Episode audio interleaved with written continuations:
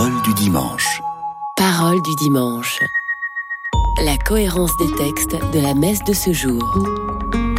Tout de suite, la première lecture. Une émission proposée par Marie-Noël Tabu. Lecture du livre du prophète Amos. Écoutez ceci, vous qui écrasez le malheureux pour anéantir les humbles du pays, car vous dites quand donc la fête de la nouvelle lune sera-t-elle passée pour que nous puissions vendre notre blé? Quand donc le sabbat sera-t-il fini pour que nous puissions écouler notre froment? Nous allons diminuer les mesures, augmenter les prix et fausser les balances. Nous pourrons acheter le faible pour un peu d'argent, le malheureux pour une paire de sandales. Nous vendrons jusqu'au déchet du froment. Le Seigneur le jure par la fierté de Jacob. Non, jamais je n'oublierai aucun de leurs méfaits.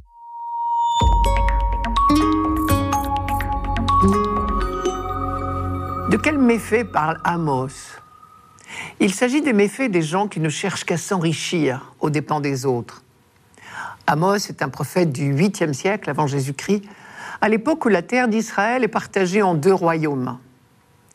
Petit berger d'un village du sud, Tekoa, près de Bethléem, il a été choisi par Dieu pour aller prêcher dans le royaume du Nord, qu'on appelle aussi la Samarie, du nom de sa capitale. Nous sommes sous le règne de Jéroboam II, vers 750 avant Jésus-Christ. Un règne faste à tout point de vue. La Samarie traverse une période de prospérité économique et logiquement, c'est le niveau de vie de toute la population qui devrait s'améliorer. Mais cette période faste ne profite pas à tout le monde. Au contraire, Amos est bien obligé de constater que la richesse ne concerne qu'une catégorie privilégiée. Et pire, cet enrichissement des uns naît de l'appauvrissement des autres. Tout simplement parce que les produits de première nécessité, le pain quotidien ou les sandales, sont entre les mains de vendeurs peu scrupuleux. Et alors on en arrive au point où des pauvres n'ont plus d'autre solution pour ne pas mourir de faim ou de froid que de se vendre comme esclaves. Nous pourrons acheter le faible pour un peu d'argent, le malheureux pour une paire de sandales. Bien sûr, celui qui est lésé peut essayer de s'adresser à la justice, oui, en théorie. Mais dans la pratique, chaque fois qu'il y a un procès pour des fraudes ou des escroqueries manifestes, les tribunaux prennent systématiquement le parti des riches contre les pauvres. Pourquoi?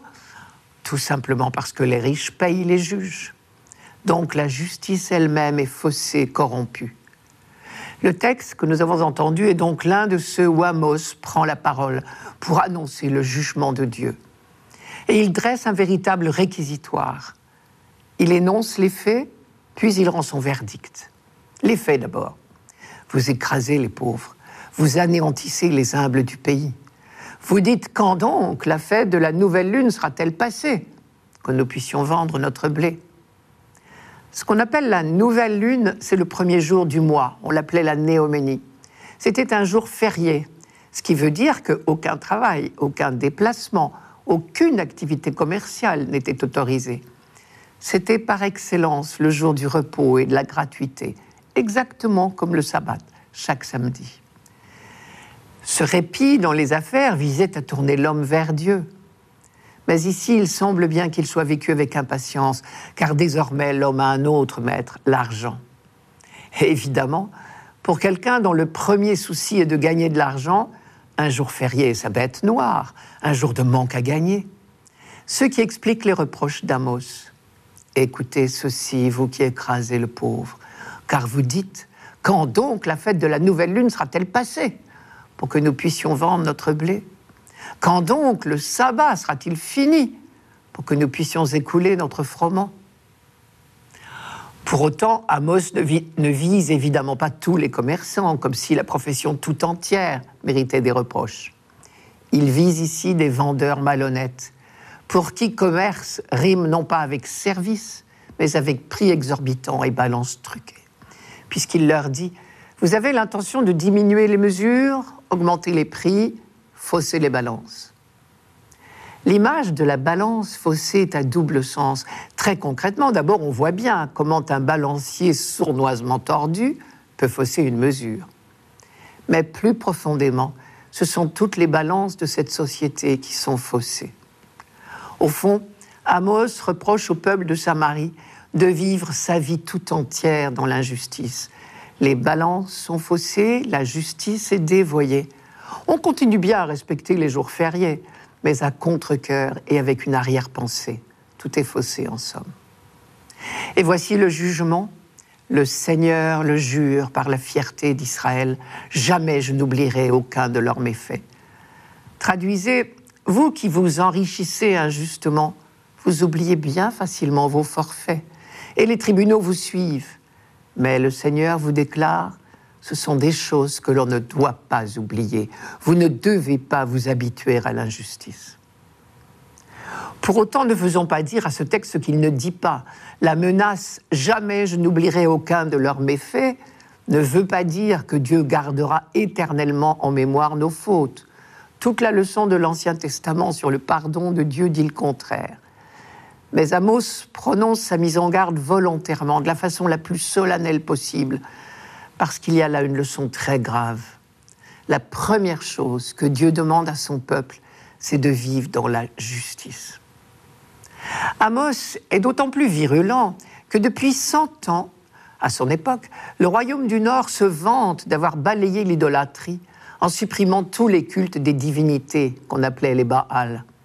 Et en fait, ce qu'il reproche à ses contemporains, c'est d'être tombé dans une idolâtrie, une autre, mais plus pernicieuse encore, celle de l'argent. Peut-être faudrait-il aujourd'hui des Amos parmi nous.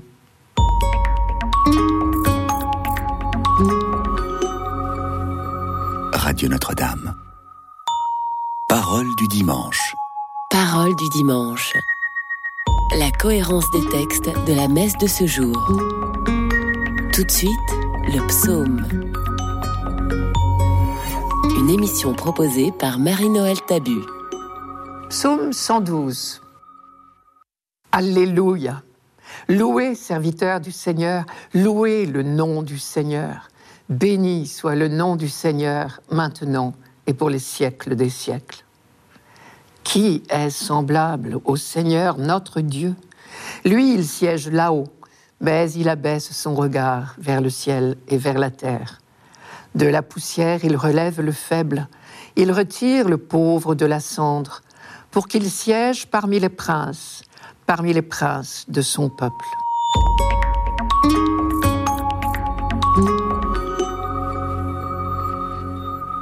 Ce psaume est le premier de ceux que Jésus a récités le soir du jeudi saint.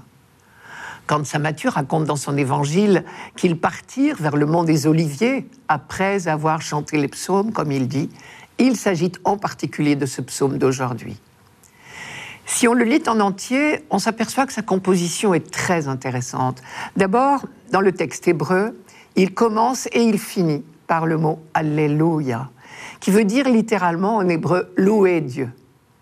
Ensuite, il comporte deux parties de quatre versets chacune qui encadrent un verset central. Ce verset central, c'est l'interrogation Qui est semblable au Seigneur notre Dieu? Et les deux parties, de part et d'autre, contemplent les deux faces, si j'ose dire, du mystère de Dieu. Sa sainteté d'une part, sa miséricorde d'autre part. Une fois de plus, nous retrouvons cette double dimension de la révélation dans la Bible. Dieu s'est fait connaître à la fois comme le tout autre, c'est ce que l'on appelle sa transcendance ou sa sainteté, si vous préférez, et comme le tout proche. Sa sainteté, c'est l'objet de la première partie. Il suffit de regarder d'un peu près le vocabulaire pour manifester à quel point il est le tout autre, on répète inlassablement le fameux nom, celui qu'on ne prononce jamais en entier par respect. Et vous savez pourquoi? Pour l'homme de la Bible, dire le nom de quelqu'un, c'est déjà d'une certaine manière oser parler de lui, prétendre le connaître intimement. Et qui pourrait prétendre connaître Dieu? Dieu seul peut parler de lui-même. Si bien que le nom de Dieu tel qu'il l'a révélé lui-même en quatre lettres, on ne le prononce jamais. Et vous savez bien que dans la Bible, quand on rencontre ces fameuses quatre lettres, spontanément, le lecteur juif les remplace par le mot hébreu Adonai. Les quatre lettres, c'est YHVH. Adonai, en hébreu, cela veut dire mon Seigneur. mais cela ne prétend pas ni décrire ni définir Dieu. Parfois aussi, pour parler de Dieu, on emploie l'expression le nom. Et il faut entendre tout le respect, toute la déférence que cela implique. Eh bien, pour glorifier la sainteté de Dieu, les quatre versets de la première partie de notre psaume sont une véritable broderie autour du nom de Dieu et du verbe louer. Je vous la donne en entier. Alléluia. Louez, serviteur du Seigneur. Louez le nom du Seigneur. Béni soit le nom du Seigneur, maintenant et pour les siècles des siècles. Du levant au couchant du soleil, loué soit le nom du Seigneur. Le Seigneur domine tous les peuples, sa gloire domine les cieux. Et vous avez entendu, la grandeur de Dieu rayonne sur la totalité du temps et de l'espace. Béni soit le nom du Seigneur maintenant et pour les siècles. Du levant au couchant du soleil, loué soit le nom du Seigneur. Cette insistance traduit également une résolution, une profession de foi, la décision d'abandonner définitivement toute idolâtrie. Le Seigneur domine tous les peuples, sa gloire domine les dieux. Dernière remarque enfin pour cette première partie, comme toujours dans les psaumes, c'est le peuple élu qui parle. Mais il n'oublie pas le reste de l'humanité. Le Seigneur domine tous les peuples. Puis vient le verset central. Qui est semblable au Seigneur notre Dieu? Sous-entendu, la grande découverte, c'est que le Dieu de gloire qu'on vient de louer est tout autant le Dieu de miséricorde. Lui, il siège là-haut, mais il abaisse son regard vers le ciel et vers la terre. Et la fin de la deuxième partie détaille la miséricorde de Dieu, son action auprès des plus petits, des plus pauvres, de la poussière, il relève le faible, il retire le pauvre de la cendre. Et en particulier parmi les faibles et les pauvres, on comptait la femme stérile, qui vivait dans la crainte continuelle d'être répudiée. Et c'est l'objet du dernier verset que je vous le donne. Il installe en sa maison la femme stérile, heureuse mère au milieu de ses fils. Et ici, il y a un jeu de mots, car en hébreu, le mot maison veut aussi dire descendance. Sarah, la femme d'Abraham, a connu ce miraculeux renversement de situation. Rachel également. Et on imagine sans peine l'éblouissement de celle qui a cru être stérile à tout jamais et qui se retrouve quelques années plus tard avec sa maison remplie d'enfants. La Bible se plaît à noter de tels renversements de situation, car rien n'est impossible à Dieu on le sait bien. C'est même le leitmotiv des croyants. Le magnificat de la Vierge Marie est tout plein de cette certitude confiante. Il s'est penché sur son humble servante. Désormais tous les âges me diront bien heureuse. Il renverse les puissants de leur trône, il élève les humbles, il comble de bien les affamés, envoie les riches les mains vides. Sans oublier, bien sûr, que tout ceci peut s'appliquer aussi aux individus. Les psaumes visent d'abord le peuple d'Israël dans son ensemble et ensuite les individus. Je reviens au soir de la scène où Jésus a chanté ce psaume avec ses disciples. Nul doute qu'en prenant le chemin du mont des Oliviers le soir du jeudi saint, il a entendu résonner tout particulièrement le verset de la poussière, il relève le faible. Lui qui partait vers sa passion et vers sa mort, a certainement entendu là une annonce de sa résurrection. Poussière, nous sommes. À la poussière, nous retournons. Mais de la poussière, Dieu relève, entendez, Dieu ressuscite le faible pour qu'il siège parmi les princes. C'est exactement ce qui s'est passé pour Jésus-Christ. Et c'est ce qui nous attend.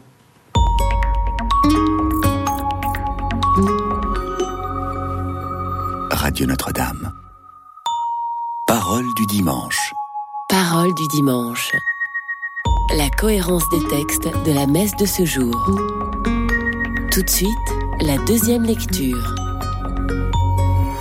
Une émission proposée par Marie-Noël Tabu. Lecture de la première lettre de Saint Paul apôtre à Timothée.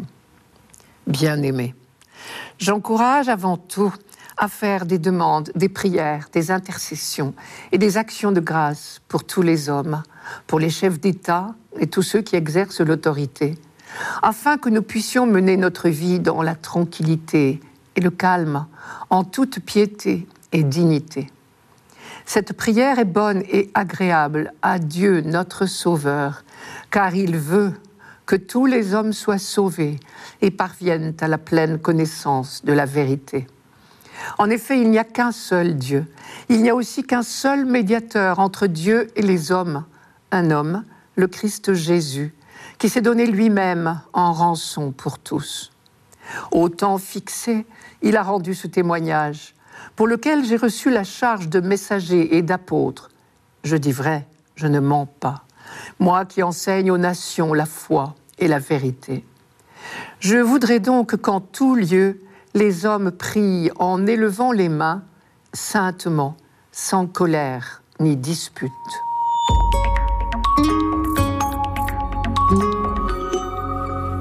Il y a au milieu de ce texte une phrase qui résume toute la Bible, une phrase de lumière, si j'ose dire. Je vous la rappelle.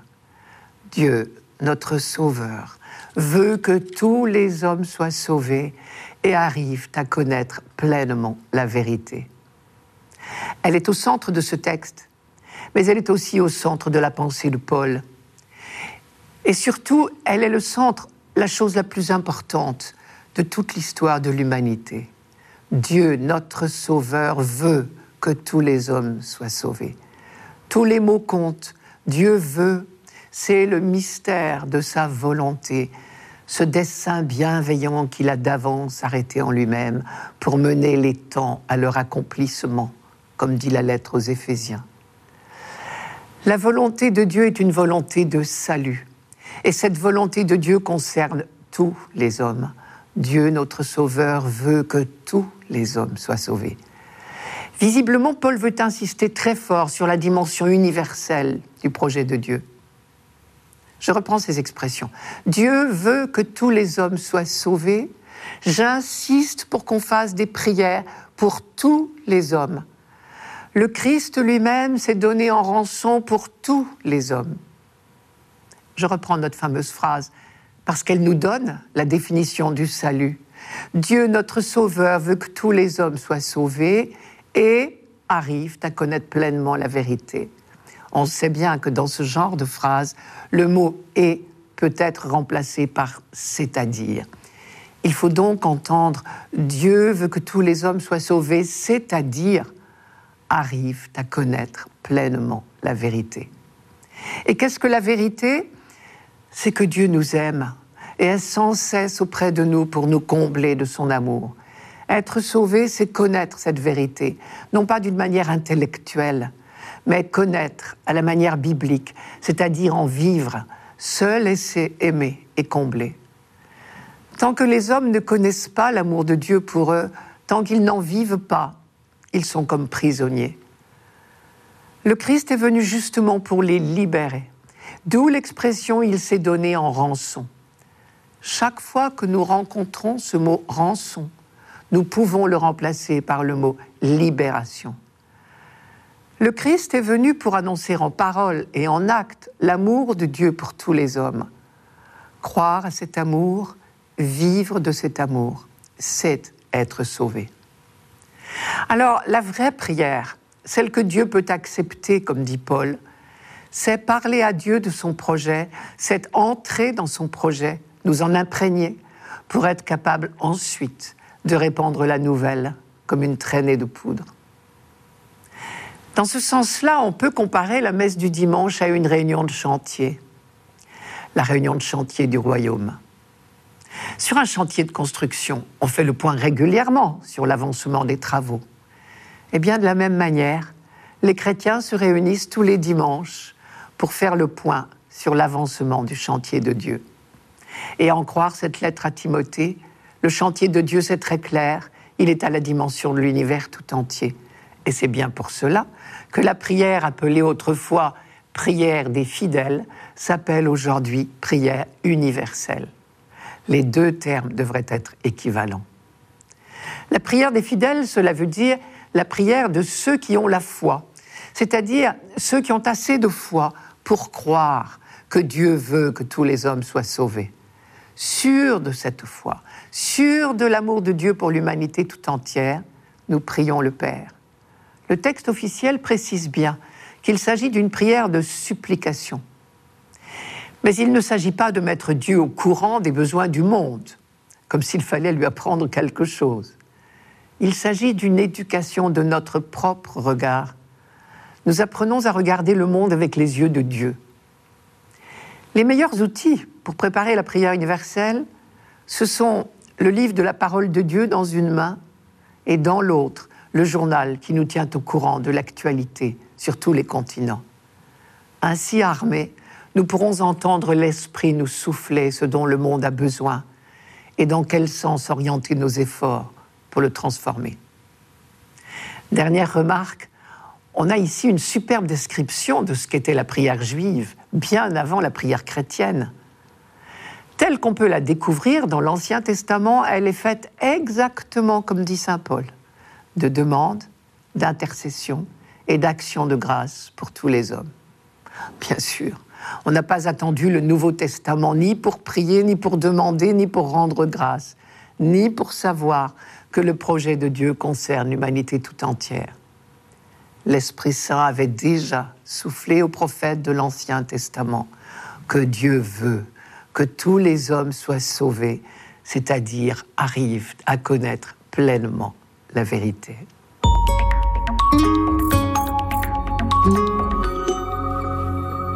Radio Notre-Dame. Parole du dimanche. Parole du dimanche. La cohérence des textes de la messe de ce jour. Pour finir, l'Évangile. Une émission proposée par Marie-Noël Tabu. Évangile de Jésus-Christ selon Saint Luc. En ce temps-là, Jésus disait à ses disciples Un homme riche avait un gérant qui lui fut dénoncé comme dilapidant ses biens. Il le convoqua et lui dit Qu'est-ce que j'apprends à ton sujet? Rends-moi les comptes de ta gestion, car tu ne peux plus être mon gérant. Le gérant se dit en lui-même Que vais-je faire, puisque mon maître me retire la gestion? Travailler la terre, je n'en ai pas la force. Mendier, j'aurais honte. Je sais ce que je vais faire pour qu'une fois renvoyé de ma gérance, des gens m'accueillent chez eux. Il fit alors venir, un par un, ceux qui avaient des dettes envers son maître. Il demanda au premier Combien dois-tu à mon maître? Il répondit Cent barils d'huile. Le gérant lui dit Voici ton reçu, vite assieds-toi et écris cinquante. Puis il demanda à un autre Et toi, combien dois-tu? Il répondit Cent sacs de blé. Le gérant lui dit Voici ton reçu, écris 80. Le maître fit l'éloge de ce gérant malhonnête, car il avait agi avec habileté. En effet, les fils de ce monde sont plus habiles entre eux que les fils de la lumière. Eh bien moi, je vous le dis, faites-vous des amis avec l'argent malhonnête, afin que le jour où il ne sera plus là, ces amis vous accueillent dans les demeures éternelles. Celui qui est digne de confiance dans la moindre chose est digne de confiance aussi dans une grande. Celui qui est malhonnête dans la moindre chose est malhonnête aussi dans une grande. Si donc vous n'avez pas été digne de confiance pour l'argent malhonnête, qui vous confiera le bien véritable? Et si, pour ce qui est à autrui, vous n'avez pas été digne de confiance, ce qui vous revient, qui vous le donnera? Aucun domestique ne peut servir deux maîtres. Ou bien il haïra l'un et aimera l'autre, ou bien il s'attachera à l'un et méprisera l'autre. Vous ne pouvez pas servir à la fois Dieu et l'argent.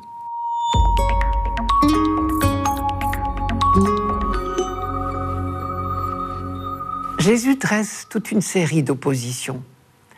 Comme souvent dans la Bible, on pourrait écrire ce passage en deux colonnes. C'est le fameux thème des deux voix, en somme. Dans la colonne de gauche, on classerait les fils de ce monde, l'argent malhonnête, ce qui est à autrui. Et tout cela n'est qu'une moindre chose, comme dit Jésus, c'est-à-dire sans valeur. Dans la colonne de droite, au contraire, les fils de lumière que nous sommes, le bien véritable, ce qui nous revient, c'est-à-dire le royaume de Dieu. Et c'est cela, la grande affaire, c'est-à-dire la seule qui compte. Toutes ces oppositions n'ont qu'un but, nous faire découvrir que l'argent n'est qu'une tromperie, et que consacrer sa vie à faire de l'argent, comme on dit, c'est faire fausse route. C'est aussi grave que l'idolâtrie que les prophètes ont tellement pourchassée. Dans la phrase Vous ne pouvez pas servir à la fois Dieu et l'argent, le mot servir a un sens religieux, bien sûr. Il n'y a qu'un seul Dieu, ne vous faites pas d'idole, car toute idolâtrie fait de vous un esclave. Dieu seul libère. Tout l'Ancien Testament nous l'a appris, les idoles à service. Or, l'argent peut fort bien devenir une idole, c'est-à-dire devenir une fin en soi et non plus un moyen. Quand on est obsédé par l'envie de gagner de l'argent, on devient vite esclave. Bientôt, nous n'aurons plus le temps de penser à autre chose. Se méfier de ce qu'on possède pour ne pas être possédé, dit la sagesse populaire. Et c'est un bon principe. Et justement, le sabbat a été fait entre autres pour cela. Retrouver une fois par semaine le goût de la gratuité. C'est une manière de rester libre. L'argent est malhonnête, nous dit Jésus, c'est-à-dire trompeur, et il l'est de deux manières. D'abord, il nous fait croire qu'il nous assurera le bonheur. Mais viendra bien un jour, pourtant, où il nous faudra tout laisser. Dans la phrase de Jésus, Faites-vous des amis avec l'argent malhonnête, afin que le jour il ne sera plus là, la formule il ne sera plus là est une allusion à la mort, j'imagine. Ensuite, l'argent nous trompe quand nous croyons qu'il nous appartient à nous tout seuls. Jésus ne nous pousse pas à mépriser l'argent, mais à le mettre au service du royaume, c'est-à-dire des autres. Les richesses méritent bien leur nom. Il serait stupide et hypocrite de les bouder. Mais nous n'en sommes pas propriétaires pour notre seul usage égoïste. Nous en sommes intendants. Il est bien vrai qu'il n'y a pas grand intérêt à être le plus riche du cimetière, comme on dit, mais il y a grand intérêt à être riche pour en faire profiter les autres. Dans la phrase être digne de confiance pour l'argent malhonnête, le mot confiance est très important. Dieu nous fait confiance.